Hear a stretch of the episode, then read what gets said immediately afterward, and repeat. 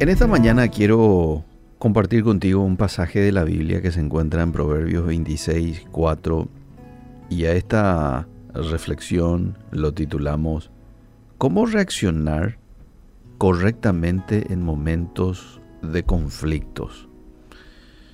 Los conflictos no vamos a evitar tener con personas a veces.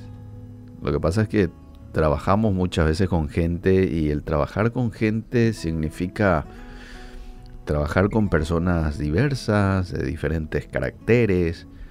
A veces no hay una buena comunicación, eso crea algún conflicto, ya sea en el trabajo, ya sea en la casa, en la iglesia. Y surgen conflictos así que, bueno, uno tiene que saber reaccionar ante estas situaciones, de lo contrario uno se va a distanciar de la persona, precisamente por estos inconvenientes que a veces se suscitan en nuestras vidas. Proverbios 26.4 dice, nunca respondas al necio de acuerdo con su necedad, para que no seas tú también como él. ¿Mm? Interesante. Nunca vayas a responder al necio de acuerdo con su necedad, porque de lo contrario vas a ser como él. Cuando surge un conflicto, lo primero que queremos hacer es apresurarnos a defender nuestra posición, ¿verdad? A veces eh, quizás pensemos que sea correcto aquí culpar a otros, por ejemplo. No, pero yo hice eso porque fulanito, y eso vemos ya desde el Génesis, cuando Adán le culpa a la mujer, no asume la responsabilidad, sino que le culpa a la mujer diciendo, eh, la mujer que me diste, ¿verdad? Y después la mujer culpa también. O sea, a veces reaccionamos así. En Santiago capítulo 1, verso 19, la palabra de Dios nos ofrece un consejo diferente para manejar la tensión y las disputas. Y allí dice, todo hombre sea pronto para oír, tardo para hablar, tardo para airarse. En otras palabras, se puede lograr más con una actitud calmada que con una actitud eh, de nerviosismo y donde digamos y hagamos cosas que vayan a lastimar a otros. Lo primero que tenemos que hacer en un momento de conflicto es orar. Pedirle al Señor que guarde nuestra boca, que nos dé las palabras correctas en un momento de tensión.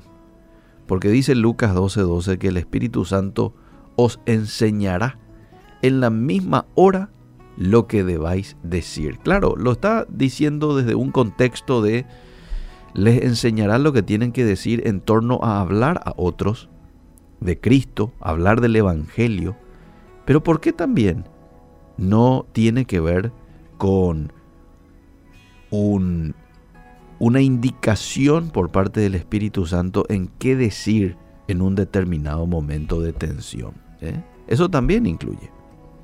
Además debemos pedir discernimiento en cuanto a la raíz del problema y entendimiento para saber si de pronto la culpa no es nuestra. A veces hay conflictos en donde los culpables, en un gran porcentaje, somos nosotros. ¿Por qué no? Podría ser en un porcentaje del 100% o a veces del 80%. Eh, yo tengo la culpa de que este conflicto haya venido a mi vida. Entonces lo primero ante una situación de tensión, de conflicto, es orar. Señor, dame un poco de discernimiento. Señor, ¿tengo o no la culpa de esta situación? Y quiero saber, porque si tengo la culpa, bueno, voy a reconocer, voy a pedir perdón, voy a tomar decisiones para que no vuelva a ocurrir.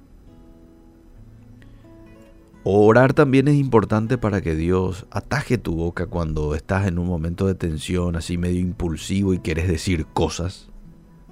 Que Él ataje tu boca de manera que no tengas que herir a otros o volverte un necio, allí como dice el, el pasaje de Proverbios 26, 4.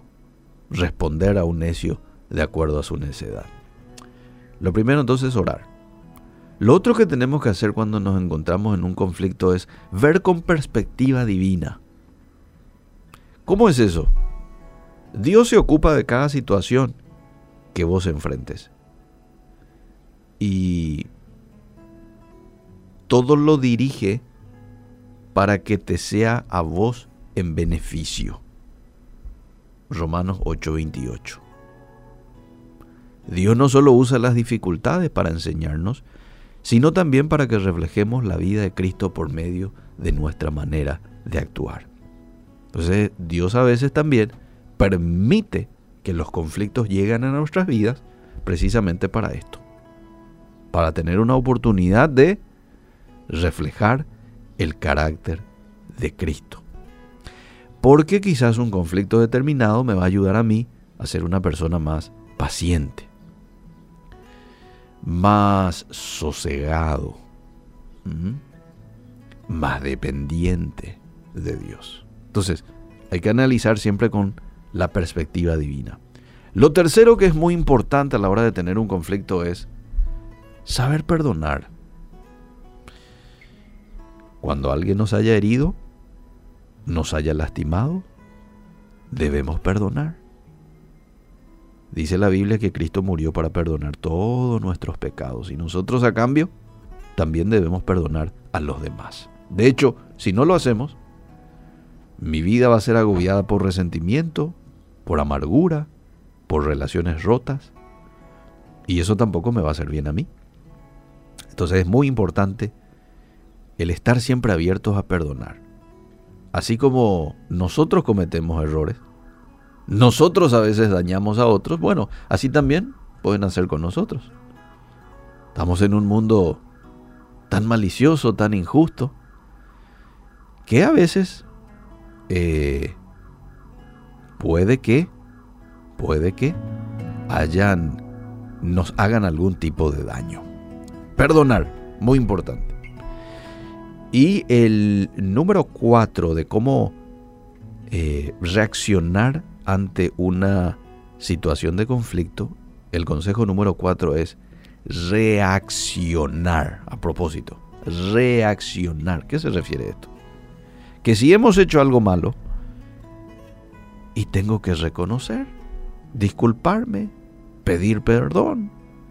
Debemos expresar nuestro aprecio a la otra persona por haberse tomado el tiempo para hablar de su preocupación. Luego debemos tomar en cuenta sus sentimientos y considerar con mucha atención sus comentarios. Esto, por ejemplo, cuando recibimos una crítica eh, de otras personas. Bueno, debo de, reaccionar y agradecerle a la otra persona. Gracias por venir con esta crítica porque esto me ayuda a ser una mejor persona. ¿Cómo reacciona usted ante un conflicto? Estamos tentados a veces a actuar, a atacar, pero vos también sos así y sos asá. Y quitamos los trapos sucios de la otra persona, alzamos la voz, empezamos a hablar, a hablar y no le dejamos hablar a la otra persona, ¿verdad?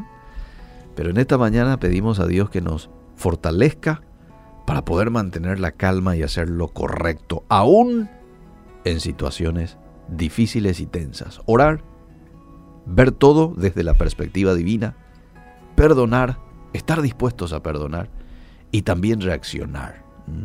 Si nosotros hemos fallado y bajarnos del caballo y pedir perdón y enmendar aquello que hemos hecho mal.